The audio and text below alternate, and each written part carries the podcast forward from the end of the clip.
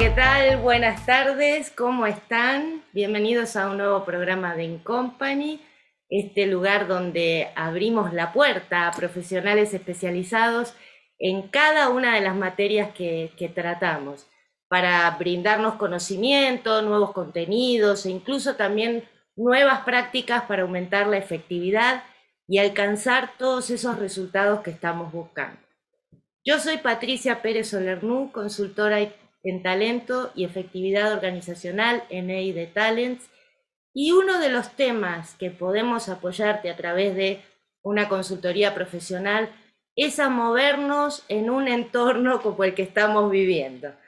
Y hoy vamos a hablar justamente de entornos. Conocer el entorno en que nos desplazamos va a hacer que nos preparemos mejor para desarrollar esas habilidades que necesitamos para enfrentarlo. Y ya habrán escuchado hablar del entorno Buca, el DBUCAD y ahora el BANI, que ya hace unos cuantos meses que está sonando. Y para eso nos visita hoy Eddie Morris desde Perú directamente, que ahora con el cambio de horario nosotros estamos a las 7 y Eddie está a las 8. Pero ya mismo le voy a dar la bienvenida. Hola Eddie, ¿cómo te va? Hola Patricia, un gusto estar contigo hoy día. De verdad que me emociona poder compartir estos temas que, como dicen, nos llevan a otro entorno. Hoy día va a ser todo diferente y las empresas y las personas, la sociedad tienen que adaptarse, ¿no? Así que felicitaciones antes que nada por tu programa. Ya se está viendo por acá en el Perú, así que mucho gusto estar contigo. Muchísimas gracias, Eddie. Muchísimas gracias porque además yo este, te, vengo siguiendo ya desde un tiempo y veo que publicas artículos, que inclusive en algunos periódicos también, y realmente es gratificante poder tratar directamente con vos. Así que bueno, voy a presentar las credenciales de Eddie Morris y bueno, nuevamente muchas gracias por estar en este programa. ¿no? Él es PhD en tecnologías de la información y su aplicación en gestión Arquitectura y Geofísica en la Universidad Ramón Llull de Barcelona, España. Es ingeniero en sistemas por la Universidad Nacional de Ingeniería, es director del MBA de ESAN, de la maestría en Dirección de Tecnologías de Información y de la maestría en Project, Management, ESAN también. hay mucho más, muchas más acreditaciones, Sería interminable, yo para no robarnos mucho más tiempo, los invito a que vean todas estas acreditaciones en su LinkedIn, que realmente eh, es fácil acceder y van a poder tener muchas más cosas de las, de las que él está capacitado ¿no? para todo esto. Así que bueno, no vamos a perder más tiempo porque si no doy mucha lata. Como buena argentina hablo y hablo. Este, pero bueno, Eddie, a mí me gustaría comenzar por lo esencial, por la base, que es el concepto buca que veníamos utilizando ya desde hace bastante tiempo y que hoy resulta como obsoleto, ¿no? Eso fue lo que, lo que leí de uno de tus artículos. ¿Por qué Buca, eh, o sea, qué es Buca y por qué está obsoleto? No, eh, a ver, ¿qué ocurre? No? Eh, antes, desde los años 80, venimos hablando del mundo Buca, ¿no? Un mundo volátil, con mucha incertidumbre, complejo y ambiguo. Y los años 80 después de la Guerra Fría, ¿no? Que hasta, hasta inicios del 2020, todo el mundo se refería al mundo Buca, un concepto que fue creado, como sabemos todos, por la Escuela de Guerra del Ejército de Estados Unidos, ¿no? Para hablar de este mundo este, que tratábamos antes de la pandemia. Volátil porque es un cambio continuo el que se iba realizando, aunque no era asumido mucho por las organizaciones, por la sociedad, muchos cambios que se veían venir. Incierto porque todo era relativo, ¿no?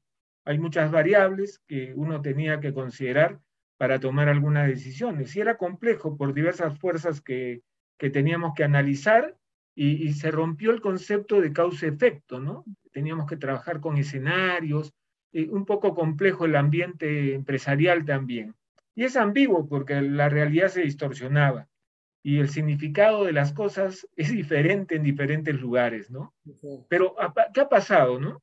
A partir de la pandemia, cuando tuvimos este cisne negro a nivel global, cisne negro porque es un, digamos, un acontecimiento casi inesperado, pero que rompe muchos paradigmas, como nos pasó a todos, que todos comenzamos a trabajar eh, remotamente, teletrabajo, las empresas eh, tuvieron que enviar computadoras, tecnologías a las casas de los trabajadores para continuar su operatividad, se cerraron las fronteras, los aeropuertos. Y todo por la pandemia, ¿no? Que fue el cisne negro que nos pasó. Eh, a partir del año 2020, ¿no? Inicio del 2020, ya se habla de otro concepto, porque busca como que queda obsoleto para hablar de un nuevo entorno, donde después de la aparición de la pandemia lo que estamos viendo ahora es un retorno a una normalidad que va a ser diferente totalmente, ¿no? Las empresas comprendieron que pueden trabajar remotamente, ¿no? que pueden implementar más tecnología, que son más globales. Las personas en los hogares también, ¿no? Aprender a trabajar, eh, trabajo remoto con sus computadoras. Eh, con familia. Con, la familia, los hijos, compartir, retornar al hogar y todo lo que hacíamos en, en, en, un mundo de tres ámbitos, ¿no? El trabajo, la ciudad y nuestro hogar, todo se confinó a un solo lugar, que era nuestro hogar. Pero ahora estamos saliendo a un mundo diferente. No va a ser igual, no podemos pensar que lo que se nos viene en esta salida de poco a poco, Dios quiera, hacia una nueva realidad, no va a ser igual. Hoy estamos hablando de cambios permanentes en la realidad, ¿no? Mucho más con la tecnología, con la transformación digital, con empresas que realmente se están transformando como modelo de negocio. La teleeducación se ha hecho realidad en muchos países más que en otros. La telesalud también, ¿no? Hoy día tenemos atención de consultas por Zoom, ¿no? ¿No? Sí, ah. parece increíble, pero sí, sí. ¿No es cierto? Y, entonces eh, hay nuevas exigencias para el gerente también de la empresa, para el operador de la empresa. Hoy día imagina que hablamos de, de, de prepararnos para, ahora en el retorno a la nueva normalidad, trabajar con gemelos digitales, imagínate. ¿Eso qué significa? que la empresa que trabaja en su local hoy día tenga un gemelo digital en el mundo virtual, en la nube, por si otro acontecimiento similar nos lleva a otro confinamiento y poder trabajar remotamente eh, con una empresa virtual totalmente, ¿no? Y, y, hay nuevas formas de describir el concepto ahora y el contexto también. Y hoy día necesitamos ejecutivos en la empresa directores en la empresa que tomen decisiones en un mundo más incierto. Mira, es interesante. E, ejecutivos que tomen decisiones fuera de la zona de confort, con total incertidumbre, cosa que antes pues no, necesitamos mucha seguridad para la toma de decisiones. Pero hoy día, hoy día en plena pandemia, es, es interesante conocer que muchas empresas han sido más rentables que en el 2018 y el 2019, porque en plena pandemia aprovecharon oportunidades por las, porque las crisis generan oportunidades. Y, hay, ¿no? y ha llegado este contexto que se denomina Bani, ¿no? Hablamos de un mundo desde el año 2020, como mencionamos al inicio, eh, que, donde hemos visto un sistemático cambio del mundo, del trabajo, de, de, la forma como estudiamos, cómo hacemos telesalud, cómo nos comunicamos, cómo trabajamos en forma colaborativa. ¿no? Entonces, se ha dado vida a, a este concepto Bani, como modelo de creación, ¿no? De una nueva realidad y en el cual vamos a convivir muchos años. Mira, eh, te comento, si, hablamos de la pandemia y todavía en algunos países como el nuestro todavía estamos a la espera de una tercera, una cuarta ola, sí, lo que no nos estamos dando cuenta es que hacia los próximos años vamos a tener un gran problema con el cambio climático, con el medio ambiente que ya se está comentando en otras realidades, en otros países, ¿no? Y hay que prepararse. la cumbre, eh, estaba viendo en las noticias de ayer que en la cumbre realmente están alarmados, ¿no? Por la, la, catástrofe, porque hay que decirlo así, que se avecina en muy poquitos años, si no paramos y tratamos hasta de revertir un poco el daño que le causamos a la Tierra. es cierto, por eso es que hoy día también hay una transformación de las empresas con más fuerza y del ejecutivo y de la mentalidad del ejecutivo para trabajar con su entorno de otra manera. Tenemos que cuidar el medio ambiente, hacer más responsabilidad eh, social, jugar más a un juego ganar-ganar con nuestros stakeholders del entorno. Ya no solo pensar en la rentabilidad, igual hay un cambio en la forma de pensar del ejecutivo y cambiar el mindset a que sea más digital y pensar en una transformación digital de sus organizaciones, ¿no? En todos los aspectos, reinventándolas totalmente hacia el uso de tecnología digital, ¿no? Sí, pero ahí yo, yo encuentro, y bueno, es una pregunta, ¿no? ¿Qué pasa con los presupuestos que manejan las empresas? Porque sí, hacer, hacerse de más tecnología y poder equipar toda una empresa con una, un sistema más tecnológico o, totalmente tecnológico requiere de una inversión muy, muy fuerte.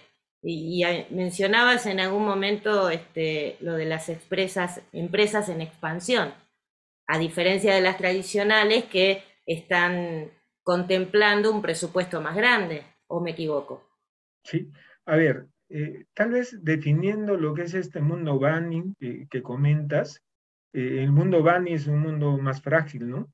Eh, quebradizo, este, un mundo de, donde todo es susceptible a una catástrofe, como estamos conversando, ¿no? estamos nosotros digamos, con tendencia a cuidar mucho ahora la empresa, a tomar buenas decisiones, tener mucha bioseguridad.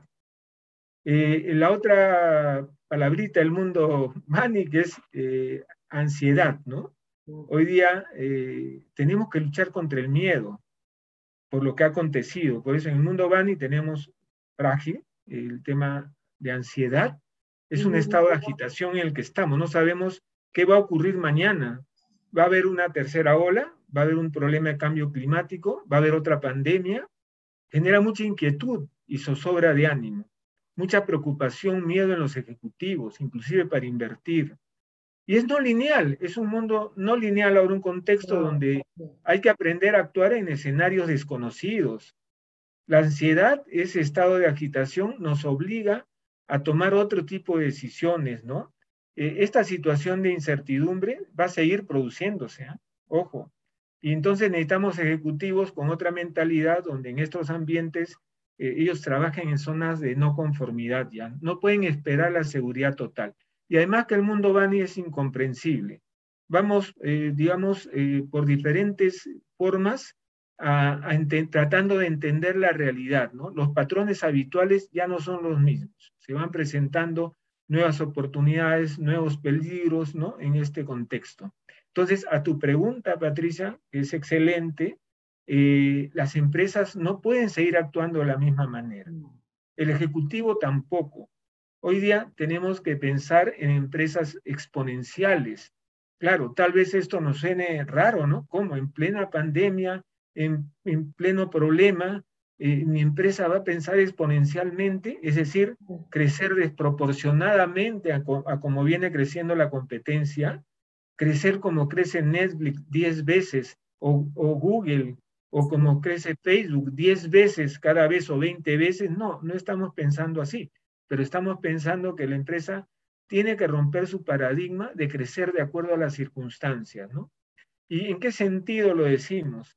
De que cuando se hace la estrategia, tiene que ser una estrategia más ágil y pensando en lo que ha acontecido, es decir, no aferrándose al pasado, sino al futuro y aprovechar oportunidades. Por eso es cuando hablamos de eh, este, esta nueva forma de plantear la empresa exponencialmente, es que si la empresa está pensando por las circunstancias, que por su estudio de la situación actual solo puede crecer 5%, los directores de la empresa con ciertos conocimientos de causa plantean crecimiento de 15%. ¿Y por qué? ¿Y por qué lo plantean así? Porque tenemos que llenar esa brecha, por decir algo, de 10%. ¿Cómo la vamos a llenar? Rompiendo paradigmas, con nuevas unidades de negocios, con innovación, con nuevos productos, nuevos servicios. Tenemos que sacar de la zona de confort a nuestros ejecutivos en estas circunstancias y, y plantear propósitos de transformación masiva, es decir, ya no puedo pensar que mi producto se va a vender localmente nada más. Tengo que pensar en el mundo. y tengo que pensar en aprovechar las oportunidades que hoy día las nuevas circunstancias me dan. Entonces, a eso se refiere esta exponencialidad que requiere otro tipo de ejecutivos también. Ejecutivos que, como decimos, sean líderes para este tipo de organizaciones que van a crecer exponencialmente y fomentar eso, romper, digamos, el miedo a crecer en las empresas. Suena, como te digo, un poco exótico, ¿no? En esta época, pero aquí viene un tema. Las tecnologías, y está relacionada a tu pregunta, Patricia, ¿eh?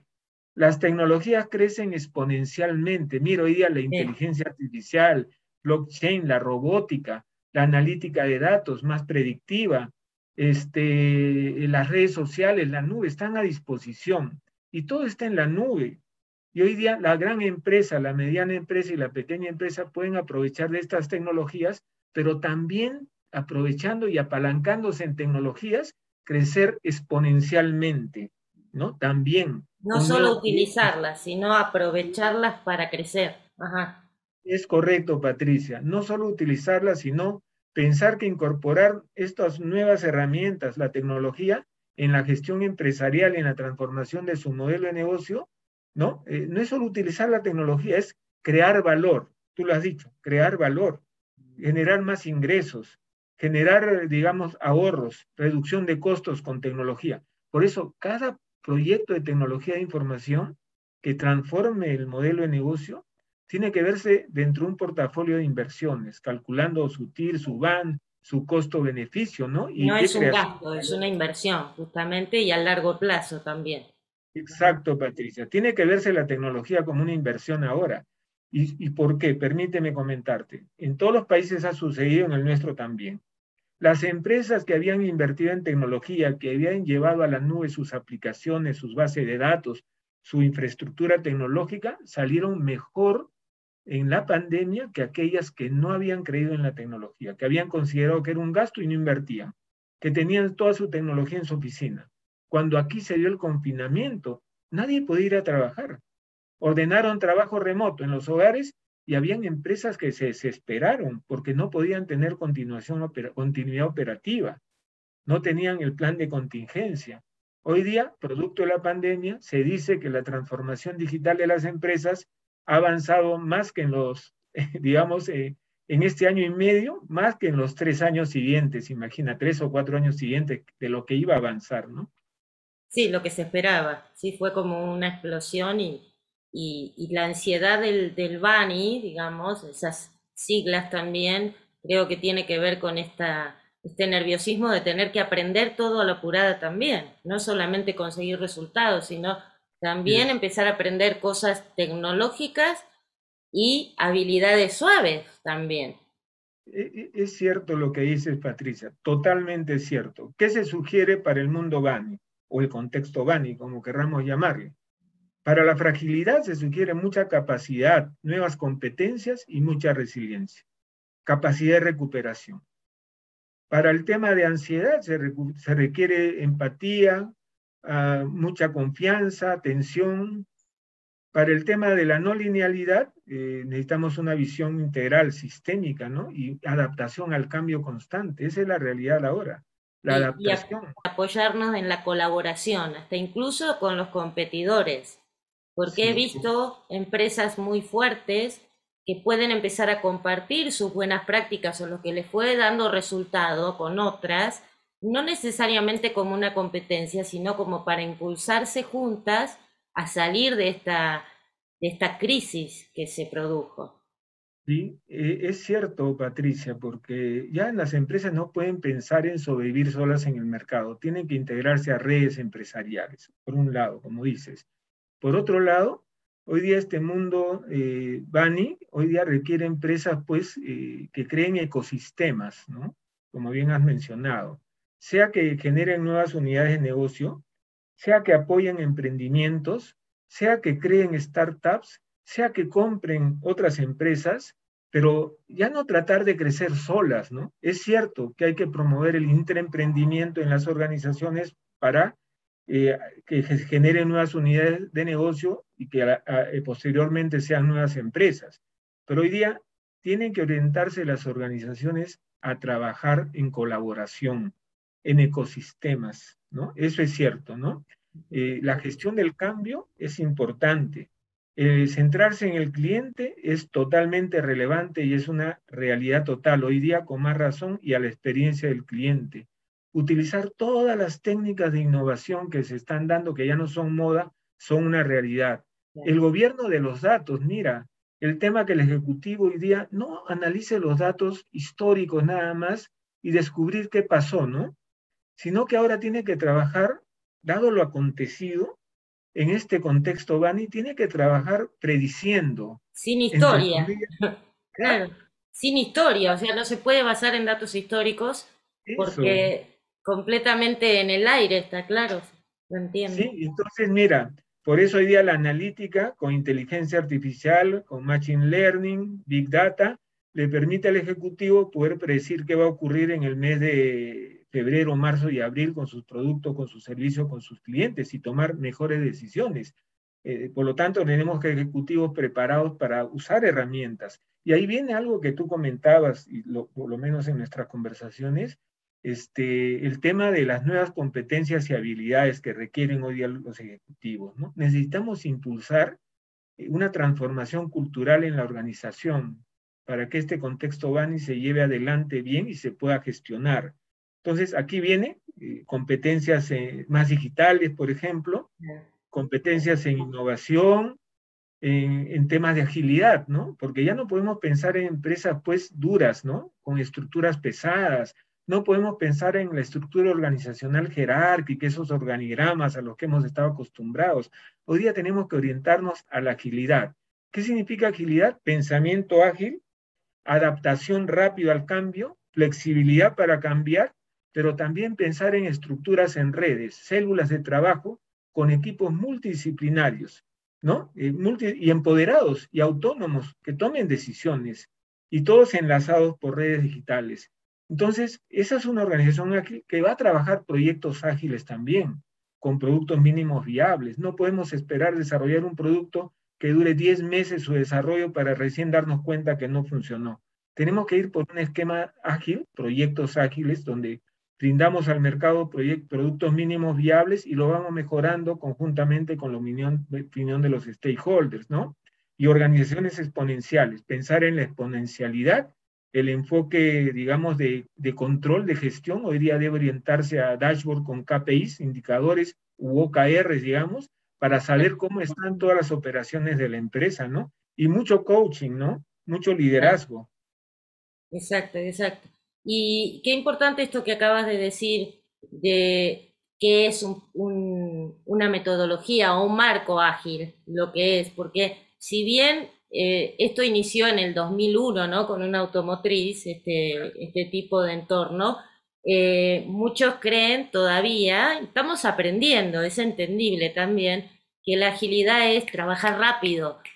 Y bueno, sí, tiene un poco de componente eh, de, rapidez, pero esto que acabas de decir, de poder tomar decisiones sobre la marcha, ¿no? De estar no cómodos en nuestro lugar, sino decir, bueno, a ver, que se puede llegar a venir, estar preparados, estar despiertos.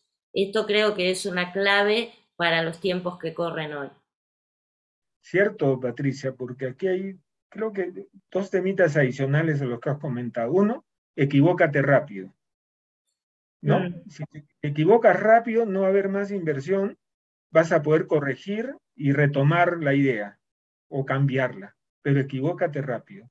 Segundo, tenemos que romper un paradigma en algunos países de nuestra región, ¿no? que no es lo mismo en Europa o Norteamérica, que es eh, criticar el error de nuestros ejecutivos cuando hacen, eh, se aventuran y lideran cambios internos. El intraemprendimiento tenemos que apoyarlo, porque todavía se mantienen algunas empresas el que si un ejecutivo de la empresa, un, gerente, un ejecutivo de algún área plantea un cambio, una transformación que va a mejorar la empresa y, seguramente le sale bien, todos aplaudimos, ¿no? Se generó una nueva unidad de negocio, un nuevo producto. Pero si se equivoca y, hay un error y no funcionó, todo el mundo se le ve encima. Eso tenemos que romperlo. Por eso es que no hay mucho emprendimiento. Y el concepto, efectivamente, uno de los grandes conceptos en la agilidad es equivócate rápido, ¿no? Y anda con productos mínimos viables. ¿no? y recupérate rápido también. Acá te vino a visitar mi gato. Ah. le, gusta tu voz, se ve porque vino a prestar un poquito más de atención. Está muy bien, coincidimos, nos gustan los, los, pequeños, los animalitos. Los, felinos. Y bueno, esto es lo que pasa, y yo lo dejo porque esto es lo que pasa hoy en día, ¿no? Se nos cruza un gato, vienen nuestros chicos en casa o suena el teléfono. Son cosas que también nos tuvimos que adaptar en esta nueva forma de trabajar desde nuestra casa. Yo quería hacerte una, una preguntita, porque ya la, había marcado por aquí, en cuanto a los procesos más ágiles, que, es esto de lo que estamos hablando, ¿no? ¿Dónde radica esta eh, necesidad de ir a los procesos para el, para el cambio? Ok.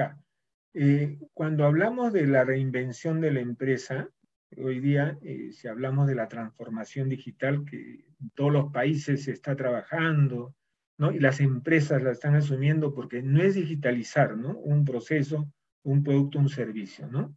Eh, la transformación digital es reinventar la empresa con tecnología digital, reinventando el modelo de negocio, procesos, productos y servicios. Ojo, creando mucho valor, mucho mayor valor que antes. Entonces, ahí hay cuatro componentes o elementos fundamentales. Uno es que la alta dirección tiene que estar totalmente comprometida y apoyar y estar sensibilizada y liderar esta transformación. Es un proyecto y un proceso para varios años. Dos, el tema del cliente como centro y la experiencia del cliente, donde hay tres procesos claves, marketing, ventas y servicios. Y toda la experiencia del cliente, cuando hablamos de cliente, es cliente externo y cliente interno. Ya, también. ¿No? y llegar a él eh, mediante todos eh, los canales digitales, si es posible, y canales físicos, dentro de un concepto de omnicanalidad.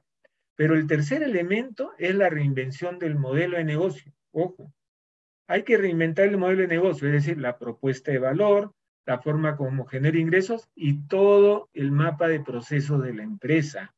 Y, has tocado un punto clave, Patricia, porque todo el tiempo hemos estado hablando de la cuarta revolución industrial con tecnologías, inteligencia artificial, blockchain, Internet de las cosas, entre otras, ¿no?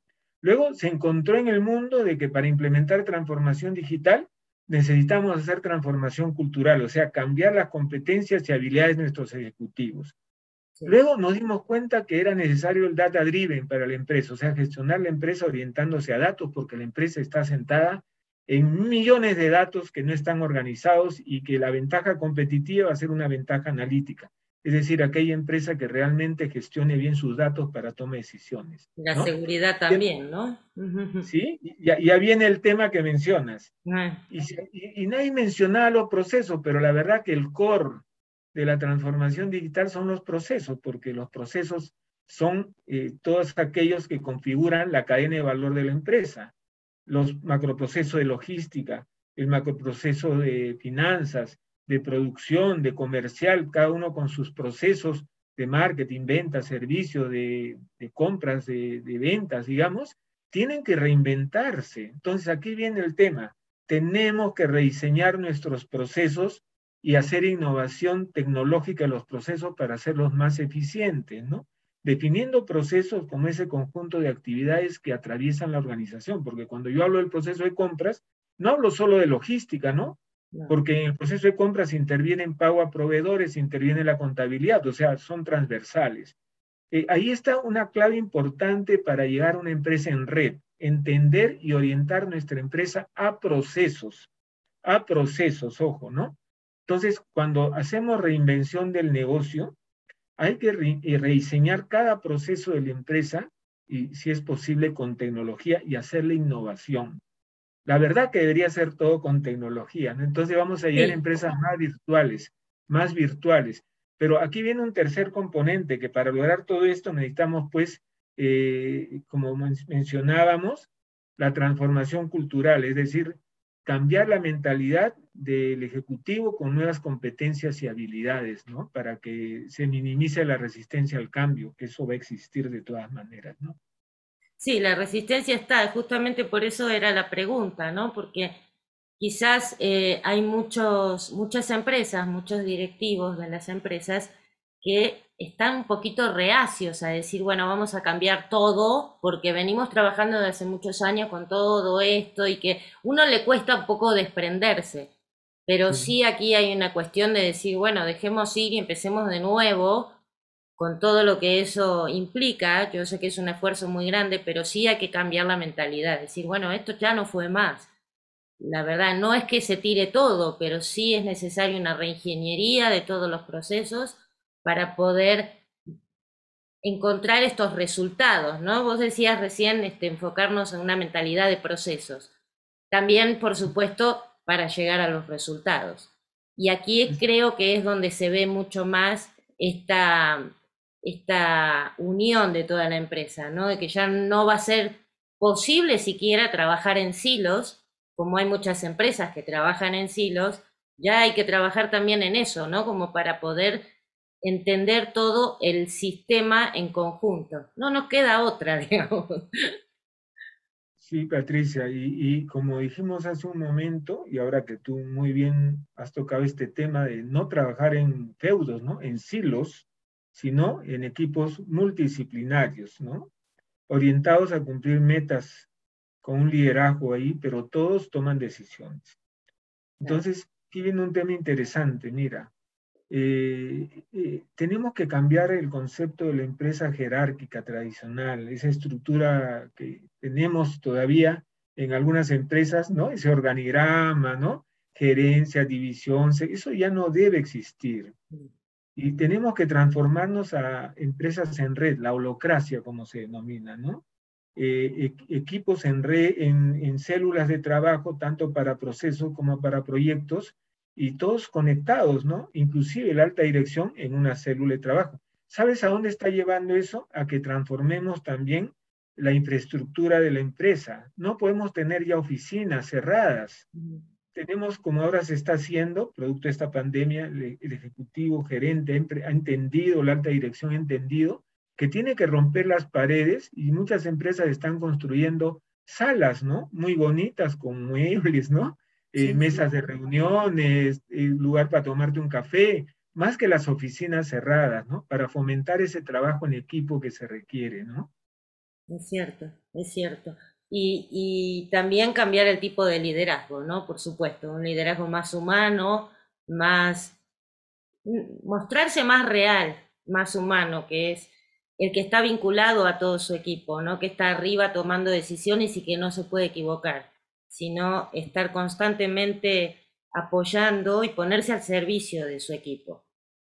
Sí, cierto, Patricia, ¿no? Hoy día eh, el trabajo del director, del líder, es, ha evolucionado, ¿no? Tiene que ser un líder transformador y un líder orientado al servicio de su equipo, de su empresa, efectivamente, ¿no? Dotarlo de recursos para que puedan cumplir su labor. Pero hoy día hay un liderazgo muy interesante que se requiere para esta evolución de las organizaciones y en este nuevo contexto BANI, ¿no? Que es un liderazgo ambidiestro. Justo para trabajar también estas organizaciones exponenciales. Este liderazgo ambidiestro que lo que busca es, es cierto, trabajar con, con los dos hemisferios, ¿no? El hemisferio izquierdo, donde está la racionalidad, ¿no? La parte analítica de las personas, muchos hemos sido formados así, y el hemisferio derecho, donde está la creatividad, la innovación, el romper paradigmas. Pero no solo eso, sino que un líder ambidiestro tiene que estar mirando cómo hoy día, hoy día, en estas circunstancias complicadas, puede reinventar la empresa para aprovechar todas las oportunidades, incorporando todos los nuevos conceptos y prácticas empresariales que se están generando y la tecnología para hacer más digital la empresa, hoy día, ¿ya? Y además, ¿por qué es ambidiestro? Porque tiene que estar mirando lo que se viene, qué se viene en los próximos años, para ir pensando cómo va a reinventar la empresa nuevamente con todo lo que se venga como nuevas prácticas empresariales, con más globalización, con más tecnología. Se habla inclusive, mira, que la inteligencia artificial, en, entre el año 2035 al 40, la inteligencia artificial va a superar a la del ser humano, imagínate, ¿no? Y esto que cada persona tiene... Eso nos da miedo. Cada, persona tiene 100 mil millones de neuronas. Usamos el 12% al 15%. Pero las computadoras hoy día han evolucionado muchísimo, ¿no? Ya se habla de computación cuántica, que trabaja con tres estados del bit y te va a llevar a tener computadoras, ya, ya hay noticias hoy día, ¿no? De computadoras chinas, americanas, que te van a llevar a, a velocidades y a capacidades de 10 mil millones de veces más rápido, imagínate, ¿no? Que van a permitir inclusive eh, que, que, las, las, computadoras y la inteligencia artificial superen a la persona. Es inconcebible hasta ahora, ¿cierto? Y por otro lado, la robótica ha evolucionado de tal manera que también se habla que en el momento de la singularidad, ¿no? que se va a producir entre el, también entre el 2035 al 40, los robots van a desplazar más o menos el 30% de los puestos de trabajo en el mundo que hacen las personas. Aquellos trabajos rutinarios, pesados, riesgosos, lo va a hacer un robot. Y eso, ojo, no lo decimos nosotros, ¿no? Eso lo dice el MIT, lo dice la Universidad de la Singularidad, los centros científicos. La evolución de la computación cuántica es tremenda, o sea, acaso, ¿no? La robotización también, tenemos que comenzar a robotizar la empresa. Pero entonces aquí aparece algo interesante, Patricia, el impacto social el desplazamiento de eh, los puestos de trabajo. El temor que tiene la gente que cree que, bueno, hay, que indagar un poco más sobre esto, porque la gente, claro, cree que se va a quedar sin, sin trabajo, lo cual puede llegar a ser cierto esto, pero también el otro día escuché en un foro que decían, bueno, hay que tener en cuenta que nos va a ayudar y nos va a sacar este trabajo rutinario, que es como usar un electrodoméstico en la casa, ¿no? No es que saca mi, mi trabajo, sino que me ayuda a trabajar. Mm. Es correcto, ¿no? Patricia, pero hay un tema aquí entonces asociado a esta, digamos, eh, predicción, ¿no? Una es que las empresas tienen que comenzar a redefinir competencias de sus colaboradores, ¿no? De sus áreas operacionales, de sus ejecutivos, y ver que justamente muchas actividades que son rutinarias pesadas pueden ser reemplazadas por la computadora. Entonces, tengo que preparar a mi gente en temas más productivos. Y, aquí, ojo, juega un rol la academia también, las universidades, y hay que reestructurar los colegios, ¿no? ¿No? La enseñanza. Todo. todo, ¿no? Antes de que llegue Skynet. claro, Patricia, antes que llegue todo esto, ya hoy día las universidades tienen que prepararse a trabajar redefiniendo nuevamente, mira lo que decimos, las profesiones, las carreras universitarias tienen que ser más diferentes, más modernas. En los colegios también tenemos que preparar de otra manera a nuestros estudiantes, ¿no? El modelo de enseñanza en muchos países tiene que evolucionar, ¿no? Ya no puede ser la clase magistral del profesor, tiene que haber retos, tiene que haber, ¿no? Mucho, mucha práctica en la empresa. Y aquí viene la integración de la empresa con la universidad. ¿No? Y el gobierno, lo que llamamos las tres hélices que hoy día evoluciona las cuatro hélices, la sociedad. Y aquí parece dentro de este ámbito algo que es importantísimo para lograr trabajar justamente, conjuntamente, para evolucionar en función a este nuevo entorno que se está creando, que no lo vamos a cambiar, ojo, ¿ah? Es mentira, creemos que vamos a llegar, continuar con la normalidad de antes de la pandemia. Va a ser diferente.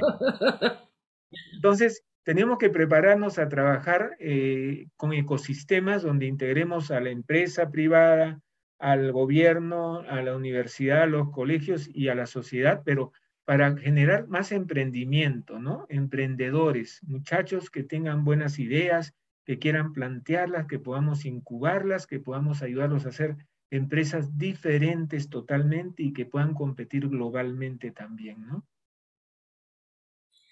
Ah, estoy encantada con, todo lo que estás comentando, eh, coincido muchísimo con tu visión y, la verdad que me deja pensando otras cosas. Y tengo también una pregunta que quería hacerte, porque una ya la contestaste sin que te lo preguntara, esto del cerebro ambidiestro, ¿no? Yo tenía dudas porque digo, ¿a qué se referirá? Pero ya quedó muy, muy claro lo que comentabas.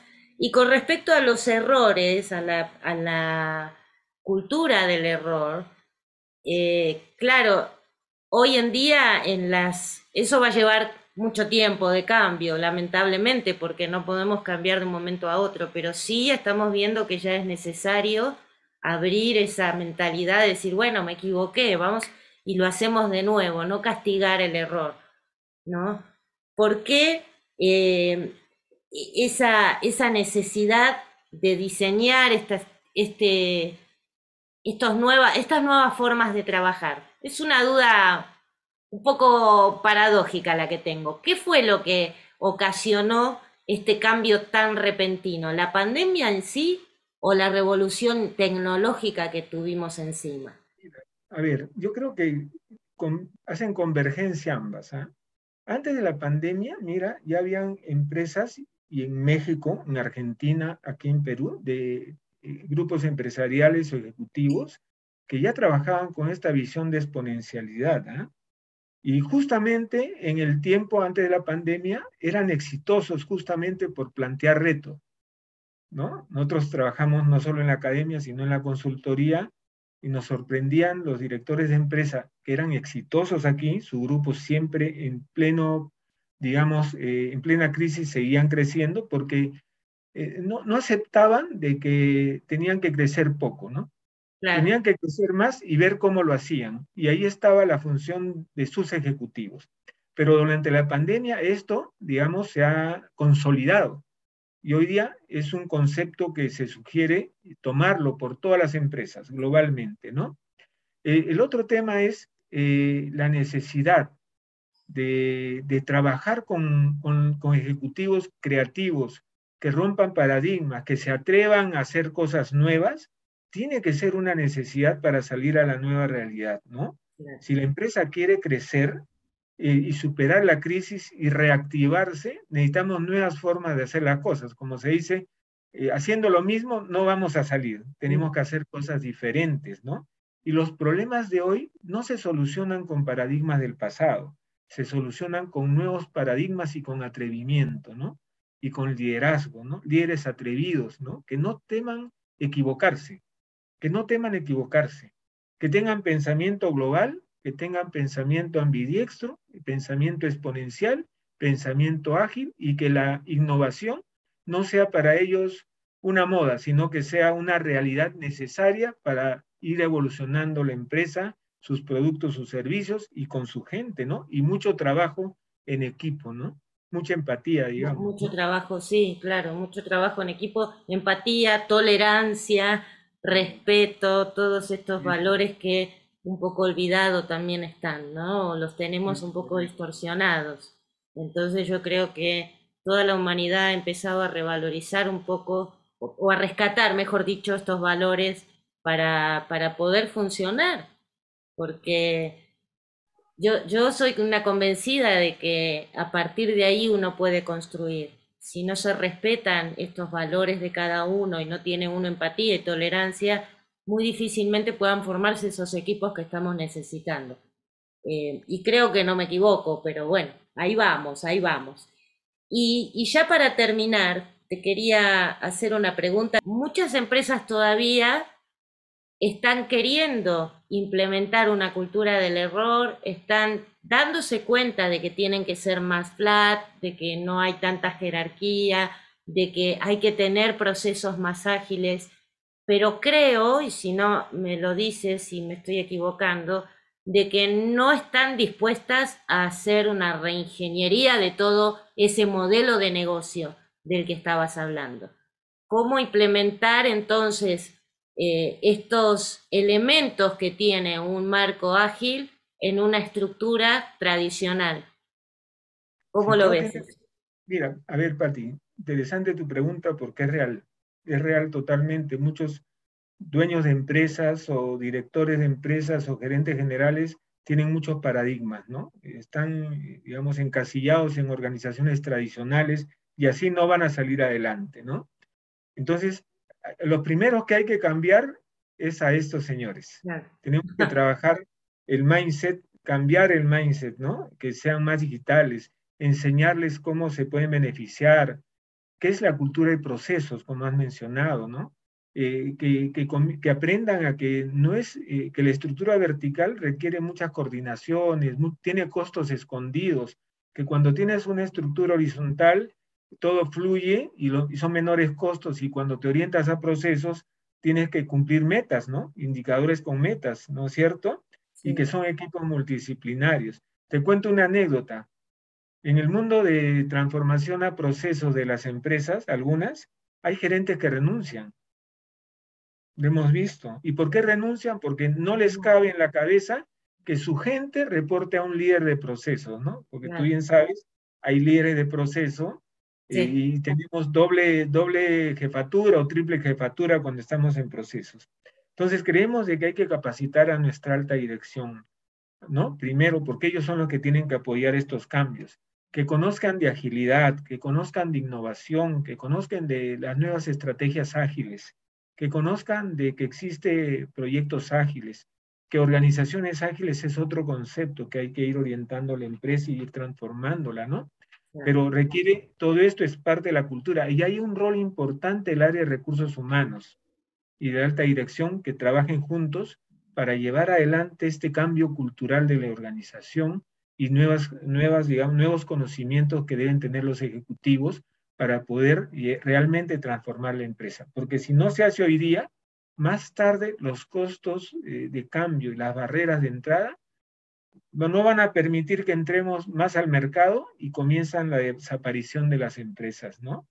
Entonces hay que inyectar nuevos conceptos, nuevas prácticas, dejar de pensar en el mundo anterior, antes de la pandemia éramos así, hoy día pensar más bien en cómo vamos a hacer, ¿no? Hacia los próximos años, ¿no? Claro, claro, no se trata de cambiar el repuesto, sino que hay que cambiar todo.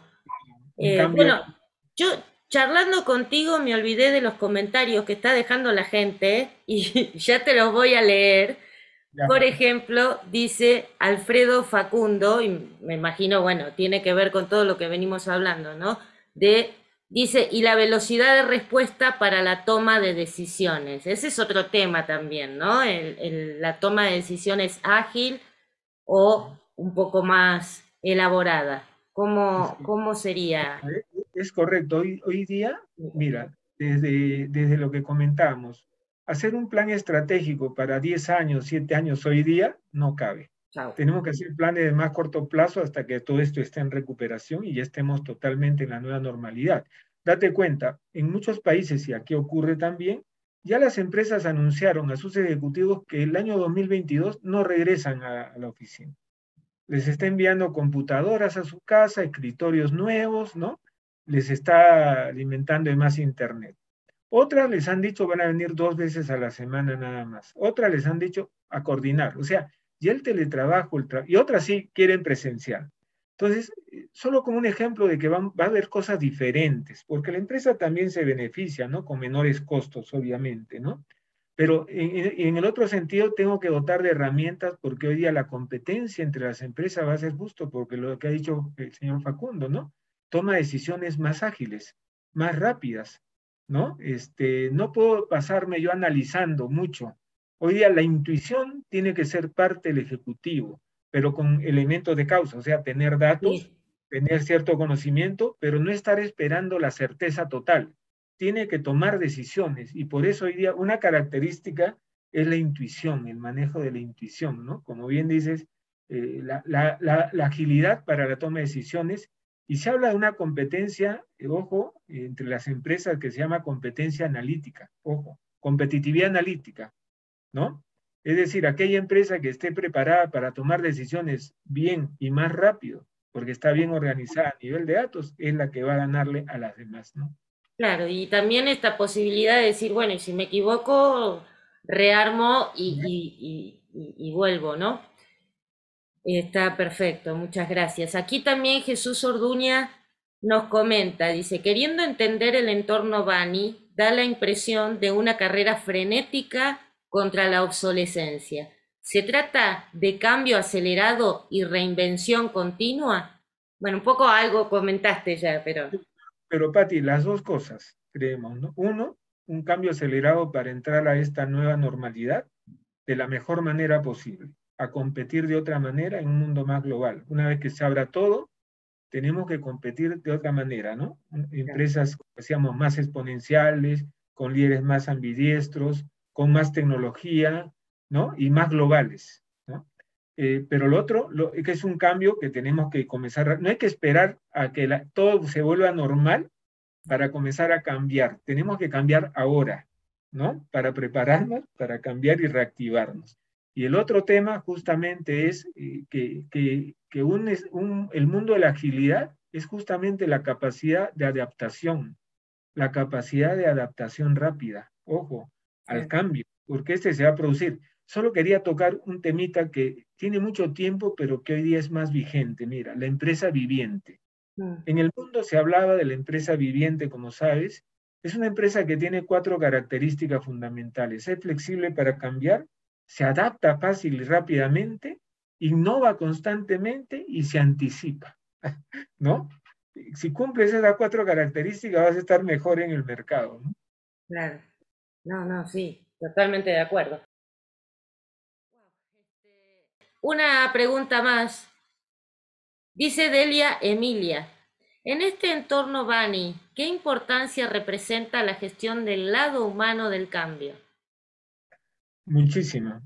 Eh, eh, tenemos que estar con la gente ahora, con más razón, porque al final la empresa crea valor por la capacidad, la creatividad, la dedicación, el compromiso en nuestras personas. Hoy día tenemos que tener un liderazgo hacia la persona, pero un liderazgo, digamos, de, apoyo a la persona, de hacerla relevante, porque es la que al final hace exitosa una organización, ¿no? O sea, finalmente eh, el líder de la empresa tiene que trabajar, por eso hoy día se habla de, de liderazgo de servicio, ¿no? El liderazgo es, usted hablaba hace tiempo, de verdad, ¿no? Pero hoy día con más razón, porque para que mi empresa mis, mis ejecutivos, mi personal operativo pueda trabajar bien, yo debo dotarlo de todo lo necesario, inclusive de capacitación, de herramientas, ¿no? De ambientes de trabajo adecuados. Tengo que dedicarme a la persona. No es la máquina la que hace la empresa, ¿no? Podemos tener miles de máquinas, pero al final quien crea, quien saca adelante la organización es la persona, es la gente, es correcto. O sea, es el lado humano, digamos, que tenemos nosotros al cual dedicarnos. Pero por otro lado, hoy día el ejecutivo de la empresa, el líder, tiene que estar formado, como decíamos, no solo para obtener rentabilidad del negocio, que eso va a estar preparado para hacerlo, sino tiene que tener una arista para pensar en la sostenibilidad del negocio y la sostenibilidad de su entorno, cuidar el medio ambiente, la responsabilidad social, preocuparse por el cambio climático, ¿no? La economía circular, tiene que ser parte hoy día natural de, jugar su juego ganar, ganar. Eso es lo que va a ser sostenible una empresa en los próximos años. Perfecto, perfecto. Sí, la verdad que estoy de acuerdo. Y, me viene a la cabeza esto de, de, decir cómo somos los seres humanos, ¿no? Que esperamos siempre a que todo esté a punto de estallar para pensar, aprender a hacer las cosas de una manera diferente. Pasa con el cambio climático, que estamos ya ahí al borde, pasa con nos sorprendió una pandemia para poder digitalizar todo y para poder aprovechar toda la tecnología que ya estaba vigente. Eso también creo que, forma parte de un cambio de, cabeza que tenemos que hacer, ¿no? Un cambio de mindset importante eh, dentro de cada uno, dentro de ese lado humano que nos decía Delia Emilia también. No esperar hasta que todo explote. Lo, que pasa tal vez es, eh, Patti, de que las crisis nos obligan a cambiar. Cuando hay crisis, normalmente repensamos todo. Nos sacan de la zona de confort. Y, eso ha sido lo que ha ocurrido con la pandemia, ¿no? nos ha sacado, como bien dice, la zona de confort y, la creatividad aflora. Pero no hay que esperar que haya las crisis para que aflore la creatividad, ¿no? Este, tenemos que generar un ambiente donde justamente por eso el cambio tiene que ser constante y lo va a ser, ¿no? A partir de ahora, por eso necesitamos empresas adaptativas, ¿no? Empresas estas que se adapten rápidamente a los cambios. Eso es parte del concepto de agilidad, de exacto, resilientes. Justamente, Patricia, lo que has mencionado, ¿no? Perfecto. Bueno, Qué, ganas de seguir. Mira, son 8 y 1 aquí en México. Este, ya, ya llegamos a la hora y da para hablar mucho más y para hilar fino también en algunas cosas, pero, pero bueno, no te vamos a seguir este, quitando más tiempo. Yo te agradezco muchísimo, muchísimo y aparte con qué generosidad das todos estos conceptos y me gustaría preguntarte si querés dar un mensaje final y dónde te podemos ubicar como para dar cierre a, esta, a este programa. Primero agradecerte, Patricia, por la invitación. Me ha gustado muchísimo compartir contigo, con todos ustedes, esta actividad de hoy, de compartir conocimientos, temas. Interesantes las preguntas, por ejemplo, que se han planteado, tus comentarios excelentes. Y, creo que eh, tenemos que hacer sinergia todos, ¿no? En cuanto a los conocimientos, ¿no? Tu programa que nos permite a todos poder eh, sensibilizarnos con nuevos temas. Estuve viendo algunos anteriores excelentes, ¿no? Entonces yo creo que eso es, ¿no? Hoy día esta pandemia nos ha dejado algo más, ¿no? Que podamos hacer esto, ¿no? Estemos en diferentes partes del mundo y compartir colaborar todos, ¿no? Y yo creo que tenemos que ver todo lo bueno que, está ocurriendo también, ojo, ¿no? Las empresas van a ser diferentes, todo, cada uno de nosotros va a ser diferente, vamos a pensar diferente hacia los próximos años y los niños también van a ser diferentes. Tienen que tener mucha capacidad de recuperación, de resiliencia, tenemos que darles un entorno también de educación diferente, ojo, y ahí los gobiernos tienen que trabajar, ¿de acuerdo? Yo creo que si, si, tengo que decir algo es, la empresa privada está actuando en su transformación. Los gobiernos, los estados tienen que modernizarse también y hacer más transformación digital. Tienen que cambiar sus paradigmas para poder llevar a cada uno de los ciudadanos mejores condiciones de vida y mejores condiciones de ciudades, ¿no? Mejores condiciones educativas y de salud. Y la tecnología lo, lo va a permitir, la innovación lo va a permitir. Pero necesitamos pues que haya una transformación de los gobiernos también, tener gobiernos más inteligentes, ¿no? Gobiernos modernos, no solo por usar tecnología, sino porque es necesario para llegar a sociedades de la información y del conocimiento. Una sociedad de la información, como sabemos, es una sociedad que usa mucha tecnología, como está ocurriendo, para integrar esta a todos los aspectos de la sociedad transversalmente, ¿no? En los hogares, en la producción, en las empresas industriales, en los retails pero necesitamos incorporar más sociedad del conocimiento, es decir, aprovechar las tecnologías para mejorar el conocimiento de nuestro país, de nuestros niños, de nuestros universitarios, de nuestra sociedad en general. Conocimiento, ¿no? Eso es, con tecnología, imagínate lo potente que seríamos, ¿no? Podríamos hacer más telesalud, más teletrabajo, más teleeducación con mejor conectividad. Pero no tenemos que cerrar las brechas la brecha digital existe porque justamente son aquellos países o ciudades o lugares que están menos favorecidos con el uso de la tecnología y aquellos que usan más tecnología. Y eso es lo que se llama la brecha digital, ojo, que va a generar inforricos e infopobres. Los inforricos, aquellos que tienen más acceso a la tecnología, a la innovación y al conocimiento, lógicamente, y aquellos que no lo tienen. Y eso es lo que tenemos que cuidar como países, ¿no? Somos todos países hermanos, ya olvidémonos de las fronteras, tenemos que trabajar más conjuntamente para crecer juntos, ¿no? Y ser mejores en los próximos años. Muchas gracias, Patricia, por la invitación. De verdad que me ha gustado muchísimo. A tu disposición cuando quieras.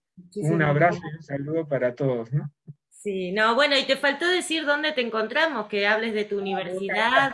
Bueno, eh, yo estoy en, la Universidad de San, en el Perú, en Lima. Es una universidad que fue creada por Stanford en el año 63. Es la primera escuela de negocios en el Perú. Eh, estamos en el San Graduate School of Business, que es la escuela de negocios. Eh, somos número uno en Latinoamérica. Estoy haciendo propaganda. No, no, es que, para, que por eso te lo pregunto.